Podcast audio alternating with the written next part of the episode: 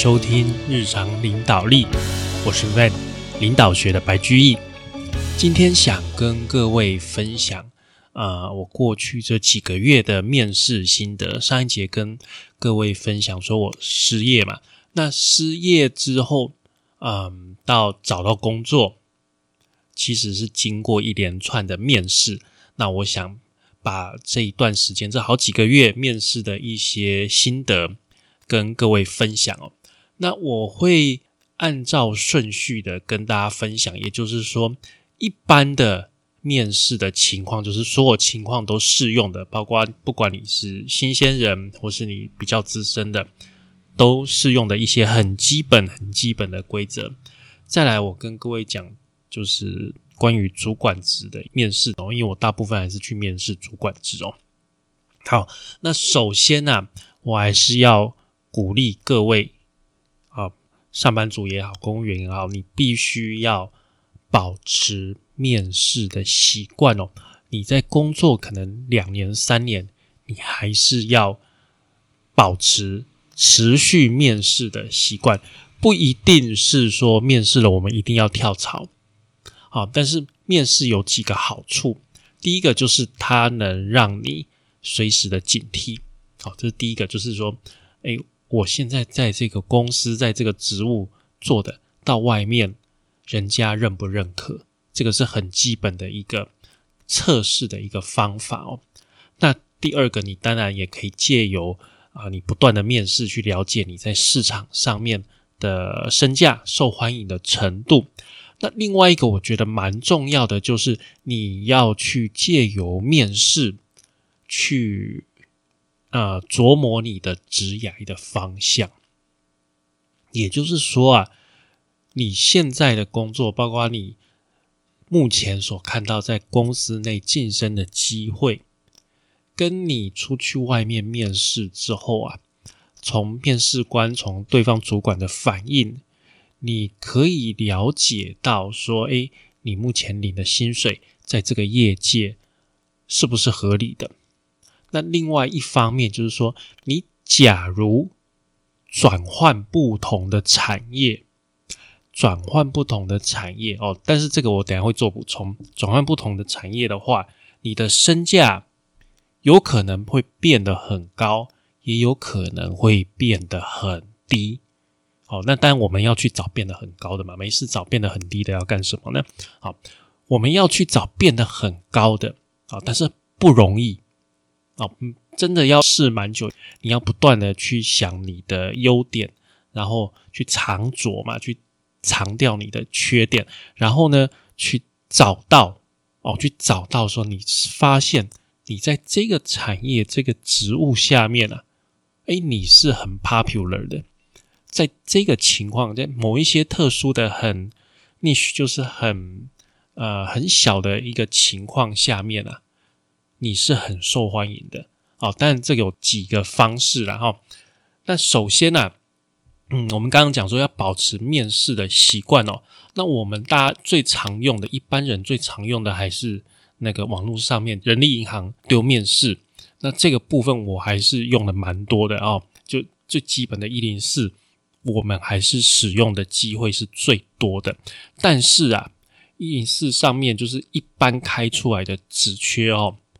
好的职缺确实不多了，明白讲，好的职缺真的很少，大部分的职缺都是比较基层或者说比较技术、技术职、技术导向的工作，真正好的工作开出来的有很难找，很难找，而且不多。好，那跟大家再推荐几个方向，第一个还是猎人头，如果你。不是说刚出来、刚毕业、刚出来的，你至少三年、五年以上的经验的话，跟猎人头保持适当的合作是很重要的。但是啊，跟各位补充一点，猎人头哦，呃，不同的猎头，他对不同的产业、不同的职务，好不好？所以你必须要去找你的产业、你的职务。专门的猎头，例如说你是 IT 背景的，那你可能要去找熟悉 IT 背景的猎头。很可能这个熟悉 IT 背景的还要看说，诶，你在 IT 里面你比较习惯的职务是哪些？他这一方面他熟或者他不熟，他可以引荐你给他专门负责这个部分的同事哦，他会对说你在这种背景的人才的相对应那几个比较啊薪资能够开出来比较高的公司。他会对那个业界会比较熟，他知道说哪一个公司现在缺像你这样类似背景的人才，好吧？这个部分就是你要去，而且不是只有一个哦，好，我们配合的这个猎头可能至少要两三位以上，然后是在对你这个产业、对你的这个职务是相当了解。例如说，你可能在传统产业做，哎，财务。会计相关的这个职务，那你就要去找说对传产熟，然后又是在找财务这方面人才的猎头，懂吗？所以除了产业之外，还要职务。好，那我们再回头讲讲到产业这一件事情哦。产业我刚刚讲说转换产业可能。会薪资可能会突然跳很高，也有可能突然变低嘛？好，那变低的情况我们不讨论。好，你你要去试物，你知道，你大概试一下就知道那个情况会变低。那什么样的情况会变高？首先，我要先跟各位讲，就是呃，我们常讲说要 think outside of box，就是要跳出来，跳出你的盒子里面去思考哦。呃。不要说太过于执着在你目前的这个产业，我我这边讲的产业应该讲说，它是一个比较小的一个区块，比较小的一个区块。例如说，你的公司做螺丝钉，你的公司做螺丝钉，你不需要执着在。做螺丝钉的上下游、上中下游，就是说你不用执着在哎，你可能在你们公司很熟悉你们的供应商，你很熟悉你们的客户，所以你就就是 focus 在供应商、客户跟同业这三个部分去找你的职业发展。那这样子，你的薪资哦是不会突然跳上去的，就是你的薪资。大概就还是会维持差不多那个程度，不会有什么爆发性的成长。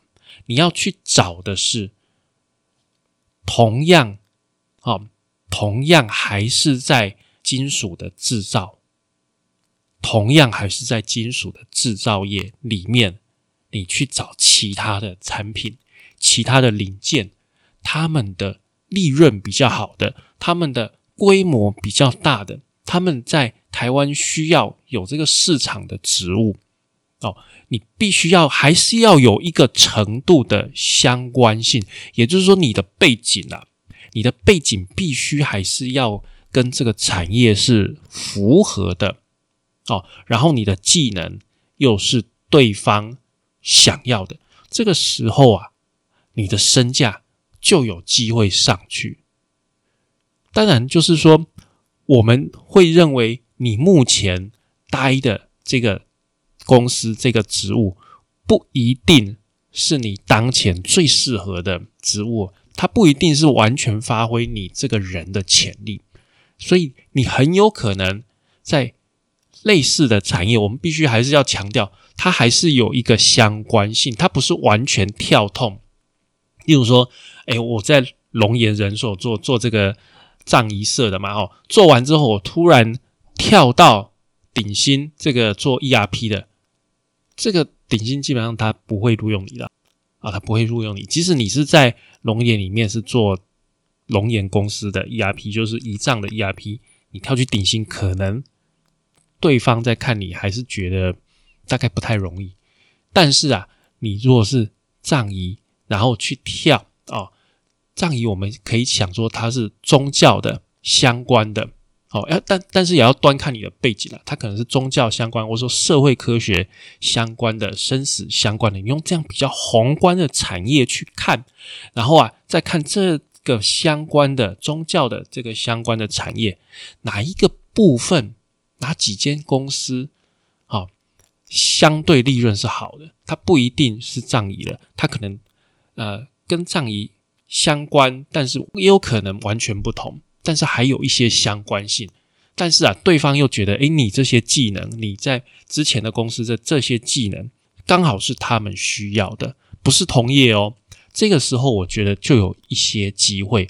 我已经尽我所能把我呃了解的情况讲出来，但是因为每个人的那个技能，每一个人的背景是不一样，我很难去用一个。很明确的告诉你是怎么样，因为真的每个人要看每个人的情况，但是我尽量用我觉得能够让大家了解的一个方式去向大家说明哦。好，那我们讲最一般的面试的一些情况来跟大家分享哦。首先呢，除非你是刚毕业的新鲜人，不然每一个工作都希望你是即战力，也就是说你最好来了。马上就可以上手，也就是必须要相关经验。这个是在看的时候，就是履历来面试官在筛的时候最快的一个方式，就是相关经验哦。所以，我们刚刚会不断跟各位强调，即使你要转换产业，你的产业呀，它还是要有某个程度的相关性，不是说完全跳过去，这个张飞打岳飞。那个没有相关性啊，基本上你的履历就是会被刷掉哦。然后啊，在面试还是有一些蛮重要的东西。第一个就是你的一致性，你的所有的经历的一致性、逻辑性，这个还是蛮重要的。就是你的稳定性啊，我们换句话说，稳定性，你不要跳来跳去，跳的太离谱。然后你必须要，呃，几乎所有公司人资都会这样要求，你必须要去解释。你所有空白的时间，包括说大概有大概空半年就必须要被解释哦，大概空半年就必须要去解释。这个人资抓这个方面抓得很紧，他们只要你的履历上面，他每一年这样排下来，只要中间抓到一个半年，他一定会问你这个半年超过半年的时间，就会问你这个半年空白的半年发生了什么事，为什么？哦，所以在这边跟各位不断的强调，即使你失业哈，不要超过半年，这很重要，不要超过半年，一尽量尽量啊，这个很重要。然后啊，呃，一般一定会问你面试的话，一定会问你，如果有面试机会了，会问你自我介绍嘛，对不对？请你介绍你自己，然后你必须要去解释说公司为什么要用你啊，你的。优点是什么？你的缺点是为什么公司要用你？你必须要给我们一个理由。这个部分你最好就直接放在你的自我介绍里面。如果你没有放在你的自我介绍里面，那那个主管还是会问说：“那我们为什么要用你？”好，所以我建议你最好就直接放在自我介绍里面。然后，然后呢，必须要解释的就是你为什么要换工作，你现在的工作。遭遇了什么情况哦？那为什么要换工作？那这个部分，我个人的解释方式，我都会用说：诶，现在公司的一个前景并不是很好，我希望有更大的发挥哦，这样子类似的一个说法，大部分是用这样去解释。那后来我失业，我就直接讲啊，因为我失业，我必须要找工作。好，大部分都不太会有问题哦。然后呢，会问你。基本的还是会问你，就是短中长期职涯的规划。那短期跟中期，麻烦你务必讲说，我想要在这一个职务上面做更好的发展。那长期当然长期这个看个人的一个想法，但是我建议至少各位啊，如果对方问你说，哎，三年有什么计划啊？五年有什么计划？我都会讲说，三年五年我都希望把这个职务。先做好，然后如果有机会，那再看看，就是说类似的职务有什么样的发展的机会？为什么？因为要用你的人，就是现在在问你的这个主管啊。他如果觉得说你一进来就想要转职，就想要去别的部门，那这样他这个投资下去的时间、栽培你的精力，不是就浪费了吗？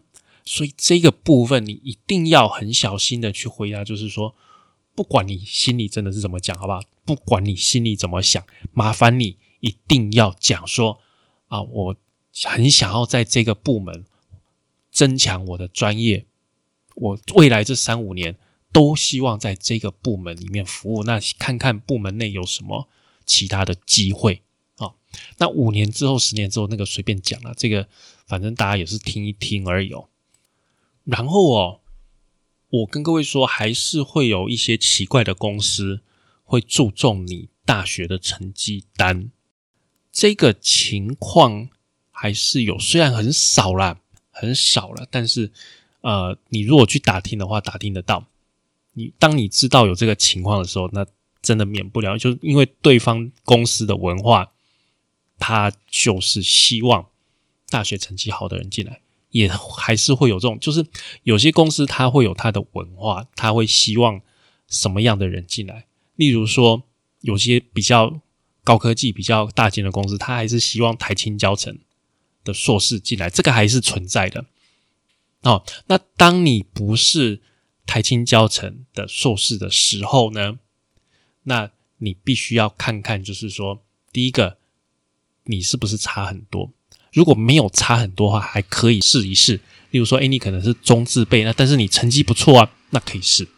但是，假如你的一个学历跟对方的要求差很多的时候啊，建议你就不要去投这个职务啊。例如说，你原本想要应征工程师，那也应该就直接去应征助理工程师啊。因为确实有一些公司，它就是有这个执着，它不会改的。它因为你也不是说特别有什么背景，或是说真的很厉害，所以他一般他不会特别去打破，不会给你开这个特例哦。这个还是在。一般的一个面试会出现的情况。好，那接下来我们开始讲主管部分的面试哦。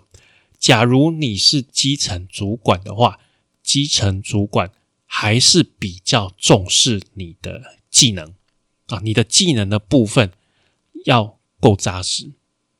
换句话说，例如说你是排程的主管，好，你是排程的主管，那。对方的公司，新的公司还是会要求你在排程这一方面有扎实的基础，你在必须要在这一方面至少做个三五年啊，至少做过三五年，然后可能带一些人没有关系，有带人经验就可以了，但是必须要有带人的经验啊。换句话说，就像我们之前曾经跟各位讲过，基层的主管他的技术、他的技能面还是比较多，他的领导面会比较少。好然后啊，随着你的晋升到中高阶，你的管理技能、你的领导技能开始渐渐的被要求。相对你到中高阶啊，你的一般的技术啊，大家反而不是这么的重视。那中高阶会重视什么呢？首先哦，中高阶主管的面试会注重你的逻辑性。哦，逻辑性非常的重要。那怎么样去看你的逻辑性呢？这方面我在被面试的时候啊，通常对方的主管哦，就是问我面对一个问题，他会随便丢一个问题出来，就是你在这个职务中有可能会遇到的问题，他会丢出来，然后啊，他会问你该怎么办。这个时候啊。对方实际上在注意的，并不是你提出什么样的解决方法，他并不注重这个，因为你还没有到那个职务，这个都是你想象的，通常会有一段差距哦，因为你还没有到那个环境，还没到情境，但是他要看什么呢？他要看呐，你怎么去解析，怎么去分析这个问题。首先，啊，你是照时间顺序呢，还是照什么样的一个顺序？哦，这个逻辑性。然后啊，在你解析完、分析完这个问题之后，你讲出可能的原因呐，对不对？再下来就是，所以我们需要怎么样的去行动？所以它的重点是，他在看你的一个应对的你的流程，你怎么样？去把一个大的问题，一个看起来很含糊不清的问题，把它拆解、拆解出来，让大家觉得，哎，你这个人在思考，在遇到问题的时候会有逻辑性，会有顺序。我觉得这个是中高阶的主管在面试的时候啊最重要的一点啊，这我觉得这个是 key point。然后还会看你的适应性啊，因为假如你呃十年都在同一家公司，然后要出来的时候，这个时候对方会有一点担心。那你必须，假如你十年真的都在同一个公司的话，那我建议你，你必须要在公司里面，例如说不同部门、不同职务的轮调，那这个部分可以降低对方的这个疑虑，好，或者说你有一些其他的，例如说，哎，调任外派啊等等，其他的一些呃一些经验，能够佐证说你在适应性没有问题。万一你真的一直在同一个单位做同一个职务做了十年再出来，这个部分会很难说服人家，就是对方会在适应性这个部分给你打一个很大的问号。你当然会在稳定性上面是没有问题的，但是在适应性上面大家就会怀疑。所以在适应性跟稳定性上面，怎么样让你的？这个面试的公司觉得你两者都兼具，我觉得这个是蛮有一点矛盾，对不对？你又要我稳定，又要我什么地方都能适应，不是啊？我稳定，那我当然适应性就比较差。我适应性好，我就会跳来跳去，就不稳定啊。所以你要怎么样去说？你要想一下，你怎么样去说，能够让对方觉得你适应性跟稳定性。都在他们可以接受的范围之内。好，我觉得这个是挺重要的一点。好，接下来我要讲啊，就是很容易被问到一个问题，就是你过去最重要的成就，你在职涯这几年当中啊，最重要的一个成就是什么？然后你描述完之后啊，他会问说：“那你怎么样达成的？为什么？”他要了解细节。他要确认说你讲的这个东西是不是真的，所以他在细节的部分他会问一些东西，好确认说，诶，这个东西真的是你经手，因为你自己经手，跟你听别人讲的，在问细节这个部分是可以被考验的出来的。好，这第一个部分就是说，确定这个东西真的是你的，好，这个这个 performance 真的是你的，这是第一点。第二点呢，他会问说，你经过了这个。成就吧。那在这里面，你觉得，假如现在你再去做一次哦，现在再去做一次，什么东西你觉得还可以再改进的？哦，或者说你当初你觉得什么东西你比较后悔的？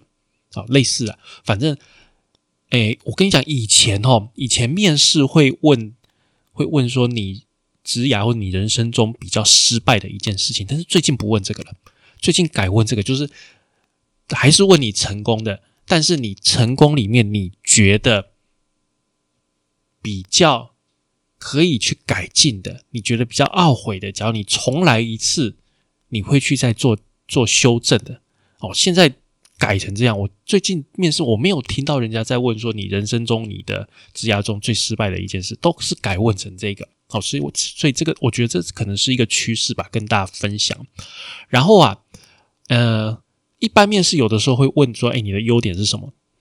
那也有人会把这个你的优点是什么融合在这一题里面，就说在你达成这个最重大的成就里面，那你的优点如何去帮助你？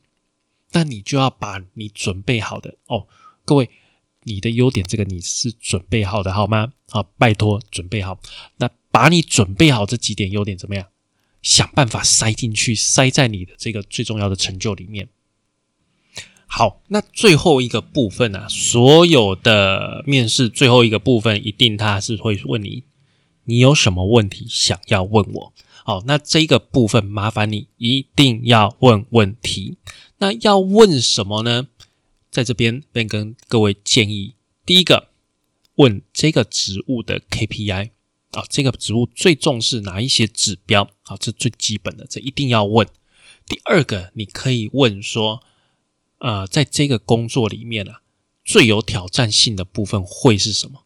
对方会告诉你。啊，对方会很高兴，因为你问这些就表示说你很关心这个工作的情况啊。我在这个部分，我还是会建议啊，你展现出你想要对这个工作了解的更多的一个情况，我觉得这个还是比较安全、比较符合逻辑的。那前一阵子我看到有一个文章啊，叫大家问自己的缺点，也就是说问对方问面试官说：“哎，经过今天这样子的一个面试，您觉得我什么地方还有需要改进的？”那这样子的问题，我建议不要问。为什么呢？因为啊。面试官其实不太关心你的缺点是什么，不太关心说你有什么地方需要改进的，因为这对他来讲这不是很重要的事情。他必须要被硬逼着，因为你问着问题了，所以他需要去想一个答案出来给你。呃，有点尴尬，好，有点尴尬，所以这个问题。我不建议提出来，但是我觉得你可以问说这个植物是怎么出来的，这个是可以问的。啊，因为我们大家都很怕这个是一个地雷的植物，所以我跟你讲，所有公司的植物被释放出来，那一定有它的原因，但是对方也都会想好说，哎，这个要怎么去讲，所以你可以问。他也会把准备好的答案告诉你，但是你实际上，如果你真的拿到这个工作的话，实际上这个工作会出来都是会有原因的，他不会把所有的问题都告诉你的啦，好不好？这个是我们必须要自己有心理准备的一个部分。另外，比较基本的问问题还有就是 report line，也就是说你要向谁报告，谁向你报告，那你的。同事，你的同阶层的人是哪些？这个部分你还是要必去厘清的，也就是在组织中的一个组织图啊，组织图的一个部分哦。然后你也可以问现在人员的一个情况啊，你也可以问，如果你是一个主管的话，你可以问说应征主管职的话，你可以问说，那你之后带的人目前这些人的状况，这些人年资大概多久了？他们的啊个性大概是怎么样啊？什么情况？这个是。很可以问的，对方会很高兴的。所以大概我觉得可以问的问题就这几样吧。我觉得这几个问题算是我几乎面试所有工作我都会问哦。第一个 KPI，第二个呃工作中比较有挑战的部分，第三个 report line，第四个人员的一个情况，就是主管职的话，我大概会问这几个问题是比较安全的。好，那这就是我们今天跟大家分享。啊，我这几个月来面试的一个心得。首先，我觉得最重要的还是就是，诶，策略面的部分啊。我们转职，第一个大家都说要跳出什么舒适圈嘛。问题就是你也不能跳太多啊，不能跳太大，既要跳出来，又不能跳太大。你要去找出你的那个甜蜜点，你职涯上面发展的那个甜蜜点。我觉得这个是。呃，职业发展，甚至是策略面，我觉得这个面试的策略面是最重要。你只要找到这个，我后面你就发现，哇，面试很容易。为什么？大家都很爱你，大那个主面试官会发现，哎，你的经历、你的背景、你的经验，刚好都是他们要符合的时候啊，哦，这个面试就会变得很很顺畅，会变得很容易。后面的这个，你只要很基本的东西准备好，自我介绍准备好啊啊，优缺点是什么啊啊，那一些很常问的被问很容易被问的问题，然后你的经验什么，把它顺的清楚的话，会变得很容易。好，那我们今天也跟各位分享的就是说一般的一个情况，还有你在应征主管职的时候需要重视的一些问题，然后最后跟大家分享，当你被问。那你有什么问题要问我们的时候，应应该端出什么样的问题哦？好，以上就是我们今天全部的节目内容，感谢您的收听与追踪，也欢迎追踪我们的 FB 粉丝团，还有 IG 账号。我们的 IG 账号是 Leadership C Podcast，日常领导力。我们下次再会喽，拜拜。